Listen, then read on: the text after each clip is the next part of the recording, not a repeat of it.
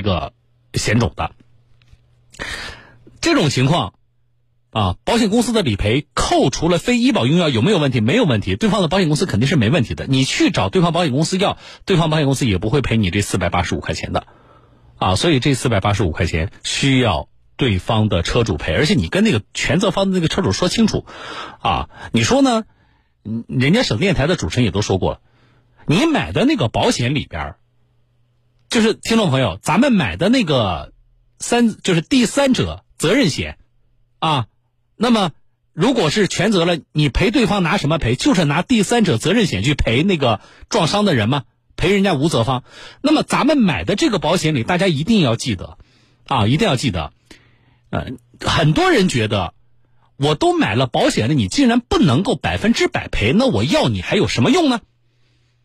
那这个话很多人跟我都说过了，为什么？原来大家都不知道，结果发生了交通事故之后，在赔付的时候发现有百分之十的部分保险公司不赔，百分之十的这个比例呢，并不是写在你的那个保险合同里的，听众朋友，啊，这个是各家保险公司在实际的，呃，理赔的过程当中啊，所谓的也算是约定俗成吧，就是这么个比例。如果你不接受百分之十的比例，也有个办法，把所有的伤者治疗的项目拉个清单，一项项的剔除。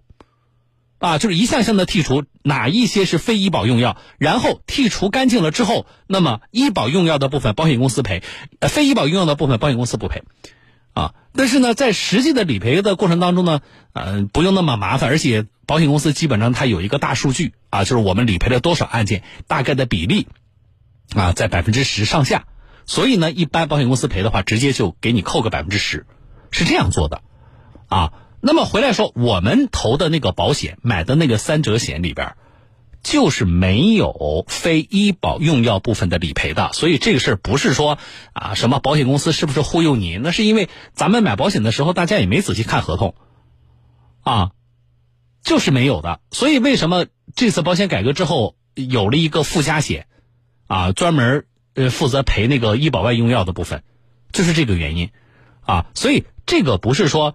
啊，什么我要呃这个这个保险呃不能百分之百赔，要保险有什么用啊？不是的，啊，所以呢，你就把这个道理呢讲给全责方的车主听，啊，你告诉他，你就是没有买那个附加险，肯定的，所以这部分钱就应该全责方你来赔，啊，找车主要，找保险公司要没用啊。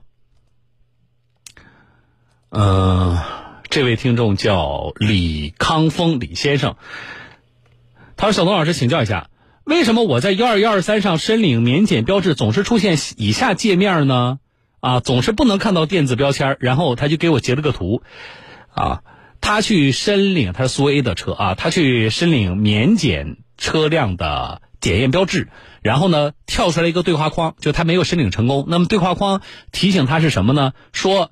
原检验有效期尚未到期，最多只能提前三个月，不能够办理此业务。而且他说了，他去年，啊，他跟我说，他说我今年三月份，我今年三月份去办理年检手续的，你三月份刚办，你现在就申领啊？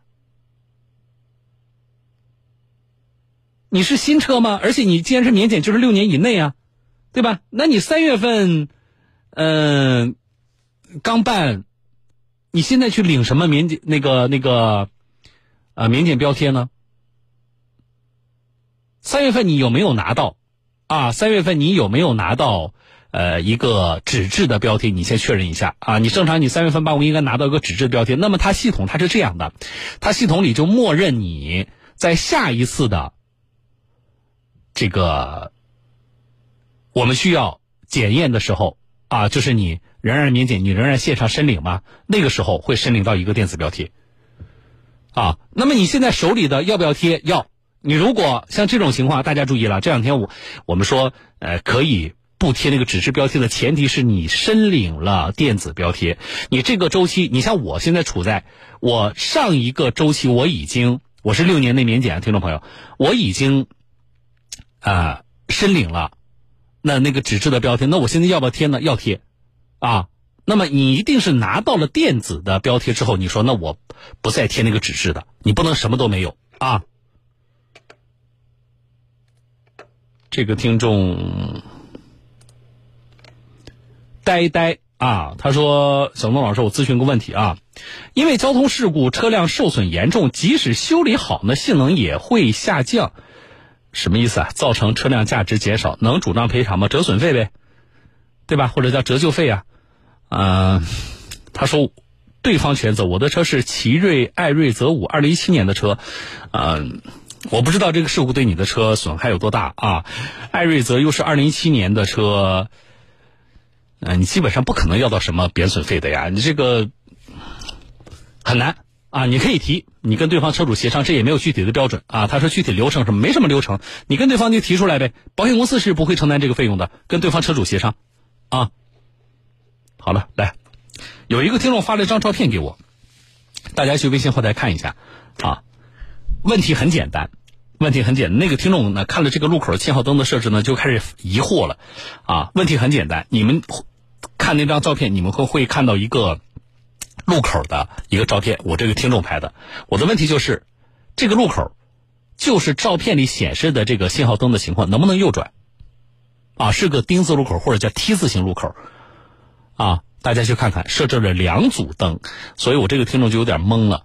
啊，给我的微信发今天关键词是五二幺阿拉伯数字五二幺，你就可以看到这张照片，好不好？没加微信的朋友找到一个叫小东的微信公众号啊，拂晓的小东方的东这两个字加关注之后，发三个数字阿拉伯数字五二幺，你审慎点考虑再回答我好不好？啊，然后你就告诉我，你说就是照片里这个情况，我能不能右转？啊，能？为什么不能？为什么？你告诉我拿不准啊，你就告诉我你拿不准，好不好？啊，你们先发微信，然后呢，稍后我来看大家的信息啊。我先跟大家说下件事儿，这个高铁霸座啊，我们呃说过好多次了案例啊，但是这个案例呢，都不是发生在咱们身边的，对吧？然后呢，我觉得大家对于高铁霸座的这种行为的态度非常明确的，啊，都是希望警方能够严肃处理。就是在之前已经有了那么多，甚至有一些，说实话，有一些案例已经到了全网传播的这个程度了，啊，那么我们总是希望呢，就是在这些案例出来之后，在媒体广泛的报道之后，所有看到这样事情的我们的这个网民也好，听众朋友也好，大家是不是也能够从中吸取一些教训呢？那但是很遗憾，今天为什么再提这事儿呢？啊？就发生在我们身边最近又出现了高铁霸座的情况，啊，前两天的事儿，处理的是南京铁路公安，他们是在高铁上处理了一起男子霸座事件，啊，这次是发生在咱们身边的。来，我们来连线的是南京铁路公安处乘警支队的二大队的副大队长张鑫，啊，张队你好，哎，你好，小刚老师，张队。是哪一天在哪趟车上？呃，是五月十九日，在这个赣榆开往温州南站的高七八七五八五次列车上。啊，那这个是在哪一段呢？咱们发现的这个情况？呃，这个霸座的男子呢，是从这个扬州东站上的车。啊。呃，然后这个高七五八五次列车啊，常州站开出之后啊，有一名旅客就是。呃，购买的车票呢是十三号车厢这个靠过道的这个位置。啊。呃，霸座的这名男子呢买的是靠窗的位置，结果呢他就直接坐在了这个靠过道的位置上。呃，后来上来的这位这个旅客啊就跟他说你坐错位置了，但是呢这名男子呢就是不让。呃，理由呢说自己很快就要到站了，让后来的这个旅客呢坐到里面去。这个后来的旅客呢就拒绝。呃，说我要坐到自己买的座位上去。去。哎，这个我就。我其实啊，之前呢，网上报的一些什么这个霸座的事件啊，这我们大家也都看到了。我其实就是特别不理解，我们很多听众啊，张队也提了这个，呃，这个同样的一些疑问，就是这些人怎么想的？那我觉得您说的这个更奇葩，他还不是说我没买票，对吧？对，我买了，你你就差屁股挪一下嘛。对，你你本来是窗边嘛，你现在你干嘛坐在外边？那你挪一下，你你坐到你自己的位置上不就完了吗？这也不愿意。不愿意，哎呀，这个真是气人！那怎么办？人家买了票的这个乘客找你们乘警了。呃，这个旅客呢，是因为遭到了这个拒绝了之后啊，然后这名旅客就找到了我们列车这个工作人员，就是列车长和乘务员，呃，寻求帮助。呃，我们这个工作人员到达现场之后啊，就跟这个旅客就跟这名霸座的男子啊进行劝说，就说我们应该这个按照您所购车票的位置进行就坐，呃，不要随便乱坐，尤其是在这个座位上的购买的车票的主人已经到达现场的情况下，您更应该去把这个座位说去让给别人，把它让给原先的这个购票的这个旅客。嗯。但是呢，这名男子依然坚持自己的那一套说法，就说我再过个二十几二十分钟我就下车了。呃，你就他叫他坐到里面去吧，我就坐在外面，我就不让。你这，我我说句可能我作为一个主持人不太该说的话，就是如果你让我碰到这种事，你真想大嘴巴抽他。你这这，我们的列车长都来了，而且这个道理很难懂吗？那不是的呀，对不对？而且这个跟你你说我我再有十分钟还是多长时间我就要到站了，这没有关系啊。对的。哎呀，那那列车长也说不动，那怎么办？呃，列车长呢没有办法，因为他这个我们目前对这个霸座的这个事情呢比较影响，就这样呢立刻找我们列车乘警报警。嗯。呃，我们那个乘警啊到达现场之后啊，先是查验了双方的这个身份证件和这个车票，确认这个男子呢确实是占用了他人的座位。嗯。然后我们的乘警就立即告知他，必须立刻让出座位，坐回到自己所购车票的座位。嗯。啊，否则的话，他的行为已经这个涉嫌了违法。嗯。扰乱了这个我们高铁列车上的运行秩序啊，必须立即停止。嗯。但是可惜的是，这名男子呢，还是振振有词的这个告诉乘警，老一套，我到苏州站就下车了，你让他坐到里面去，我就是要坐到这边，我就是不让。你气死了！我觉得我们这个乘警啊和乘务员也挺不容易的。你说你就碰到这种不讲道理的，你你你把所有能讲的道理，对吧？用最通俗的语言都跟他讲了也没用。对的啊，然后嗯，根据我们这个对现场对这个霸座的行为的这个处置啊，我们上级要求是原则呢是要求快速有效的处置。既然他的行为已经是呃构成了这个霸座的这个行为了，那么我们是你在。这个呃告知以及警告过他之后啊，该男子拒不服从我们乘警的指令，那么我们乘警依法将该男子严某强制带离了现场，将座位先还给这名被霸座的旅客。太好了，我觉得我要在现场的话，我会鼓掌的。呃，其实这个该男子严某呢，在呃车厢里啊，已经引起了这个呃这个其他旅客的这个众怒，因为这个呃大家对这个霸座旅霸座的行为是很愤怒的。你看。啊，我觉得这是代表了就是大家的基本情绪，啊，你看我们每次有这种这个新闻报道出来之后，你从网民的大家的，比如说在评论区的留言，我们就基本上能够判断，大多数我们的听众啊，我咱们的这个乘客朋友对于这种情况持有的基本的观点是什么样的。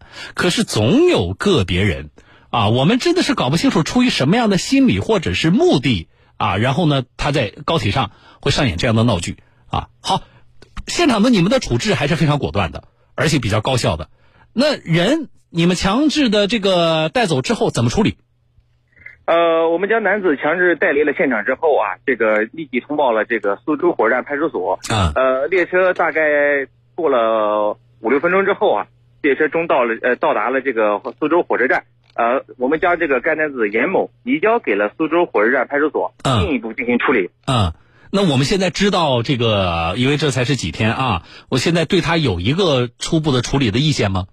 呃，严某呢，当场当天就被苏州火车站派出所呃依据《中华人民共和国治安管理处罚法》第二十三条之规定啊，扰乱公共交通工具上的秩序，情节较重，嗯，处以行政拘留六日。行政拘留六天是吧？对，太好了啊！那他今天是听不到节目了啊？五月十九号的事儿，现在还在里边关着呢。啊，那您再给我们方不方便透露一下？就是我们想知道，就是大概啊，他是个多大年龄的这么一个一个男子？还有一个就是我们后续他有在警方的整个的问询过程当中，他有表达过，就是我们一时不解呀啊，你出于什么样的原因，非得把自己闹进看看守所呢？呃，这名男子呢，呃，说起来我也很惊讶，因为他从他这个后面我们的核实信望来看，他。年纪并不是太大，只有二十一岁。二十一岁呀？对。唉，这小小年纪整天刷手机，刷不到这种新闻吗？在跟我们这个乘警的沟通过程当中呢，他呢，呃，呃，给我的感觉就是认死理，比较轴，就是觉得觉得自己这个行为啊，并没有呃什么大不了的，但是可能是他并不知道他的行为已经涉嫌违法了。嗯，啊，那我们觉得，我倒是觉得啊，你看，第一是二十一岁，年龄不大，刚进入社会啊，这是第一。第二，如果他真的就是他没有其他的什么目的，就是像您说的啊，就是他说了实话，他就是认死理儿的话，我倒是觉得这次事儿啊，可能对他未必是坏事儿。啊，还没有遭受过社会的毒打，不是吗？可以呀，啊，那么我们就用这次的事情，实实在在的啊，我们用法律，用我们依法的执法，好好的教一教你，这个社会是有规则的，啊，不是说你自己觉得没问题，我可以，那么你真的就可以，啊，我是觉得经过这次事情，希望他能够啊，从心里边吧，认识到自己行为的这个性质。另外呢，我也希望，我相信你们的乘警也好。当地的派出所也好，也一定会苦口婆心的，啊，把相关的道理给他讲透。那这个过程呢，我觉得，希望对他接下来真正的步入社会，面对更多事情的时候，啊，算是能够有一定的帮助吧。啊，也谢谢我们的乘警的工作，也谢谢张队啊，给我们介绍以上的情况。啊，谢谢您，张队，我们再见。好的，再见，小张老师。好，再见。好了，这个过程你听着。唉，我不知道啊。现在今天是五月十九号，呃，这才在里边待了两天啊，呃，我不知道这两天下来他是不是冷静的想了一想，啊，霸座的事情，这是发生在我们身边啊，对吧？苏州到呃扬州上车，他要到苏州下，啊，你碰到是很气人的，啊，你发现呢？不是很多事情跟我们想象的啊，跟我们想象的不一样。不是很多事情靠讲道理，或者说在你看来，这是一个再浅显不过的啊一个道理了。可是你发现啊啊，有的人就是，你说他不懂，还是说因为面子也好，因为法律意识淡薄也好，啊，因为藐视规则也好。他就总想挑战一下人们认知的啊水平，总想挑战一下法律的底线，可以呀，啊，那我们就用法律教你做人呗。警方的处置是果断的，啊，这个和大家有没有发现这个变化？你回想一下，最开始咱们从网上看到，呃，那个男的是哪的？山东的还是哪的？就是有一个还是博士吧？大家记不记得？啊，呃，从最开始我们看到在网上爆出的这些霸座的事件，到现在，你能够看到警方对这种情况执法的变化，有没有？最开始的时候，更多的是什么呢？警方纠正一下，批评教育一下，然后啊，你看网上已经啊，这个声讨的、批评的这个声音已经翻了天了，但是呢，我们仍然没有看到，比如像今天的这个处置啊，南京铁路警方的处置。现场果断的代理，强行代理，然后当天就拘留。这也是经过了那么多霸座的事件之后，你看看现在警方的处置，我觉得这个是我们今天关注这个事件首先要宣扬的。啊，我们的基本态度是坚决支持警方果断采取这些措施。啊，你纠正他的这种违法错误的行为，也是在向全车厢、全社会的。公众在传递一个信号，这事儿什么性质？然后到了派出所，当天拘留。那我说，我也要通过广播告诉更多的人，啊，你不要以为，哎呀，我这个我做了一个座位，这有什么了不起的？不遵守规则，不遵守规则是要付出代价的，啊，所以我倒是觉得这是我们很高兴看到的。啊，就是现在警方在处置这个事件和早两年我们看到这种事件，他们那个时候真的是你只能生气，啊，然后呢，也其实当时有很多人质疑，为什么警方不采取什么什么样的这个行动，什么样的措施？啊，那么经过这两年的，当然也包括很多事件的啊推动，也包括相关部门的啊这个新出台的一些措施，所以警方现在的处置。是非常好的，我们非常的支持，这是一方面。另外一方面是什么呢？就是所有的这个事件啊，我们的宣扬是希望能够给更多人提醒啊，我觉得这不是对大家高要求啊，呃，就是你一定要在道德上，啊，或者说你一定啊要要在日常的这个行为上做到什么样的高标准？不是的，你这不是底线要求吗？啊，你占了我的座位，我没来之前，其实你也不应该占呢。啊，我们的高铁都是叫按票就坐嘛，啊。那么如果说呃之前你说我我我窜一窜这个座位啊，也也也没有影响到其他人啊，那么呃在座位不紧张的这个情况下呢，嗯，这个我们的这个乘务员呢啊呃也没有说我什么啊，那也就算了。但是人家拿票都上来了。而且在列车长、乘警反复的提醒、劝说之下，啊，仍然坚持。我觉得这个这个行为一点没有让我们看出，啊，你很牛或者你很酷，啊，之前也网上也出现过类似的这个案例，啊，觉得这这个因为面子下不来台了，我这个我我都已经坐着了，对吧？前边我不想调换座位，我这个大话也放出去了。啊，我这个态度比较强硬，我也表现了，我怎么可能乘警一来的话，然后我就软下来了呢？那我多没面子啊！全车厢的人都看着我呢。啊，好，那现在是不是被这种强制带走？甚至我说我不知道当天车厢里有没有爆发出掌声。啊，你到底你的这种硬气，嗯，到底换来了什么呢？行了，这事儿啊。我们关注也是给更多人提醒。这里是小段的话说，我们来看微信啊，很多的听众表达了同样的观点，那说不理解啊，这脑子里边装的是什么？怎么想的呢？呃，杨洋他爸说了，说上次那个视频有个女的坐飞机硬是要坐商务舱，对我也看到了啊。他说最后被民警强行带离飞机，看着很舒服啊。嗯，二七五七说了，说这种人呢，可能是在家被惯坏了，二十一岁。二十一岁还真有这种可能，啊，呃，小孩刚步入社会啊，那问题是我，那我们就回头要探讨一下，那你这个家教是怎么做的？那他父母现在肯定知道了，就是他现在被已经两天了嘛，他现在他父母肯定知道了。我倒是觉得他父母应该好好反思一下，啊，到底是怎么教育的孩子？小钱说了，说如果是那种买的票是过道的座位。但是他不让靠窗坐的人进去怎么办啊？也可以找这个乘务员、列车长和乘警这种纠纷哇。我们前段时间也关注过，我有听众就遇到过这种事情，啊，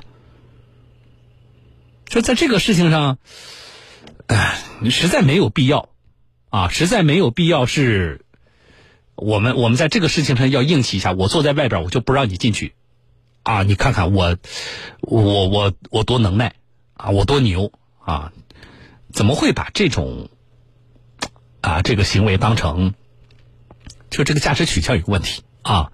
金多多他说以前换座呢是一种美德，对吧？都要有感恩的心啊，咋就非成了必须不可的事情呢？啊，他说小东老师刚才说的对，真是欠社会的毒打啊！好了，今天微信后台上传的这个照片啊，我刚才呢。大概的，我一边跟大家说话，一边浏览一下大家的信息。大多数的听众说的还是对的，但是因为是梯形路口，所以呢，还是有很多人有疑惑啊。稍后说。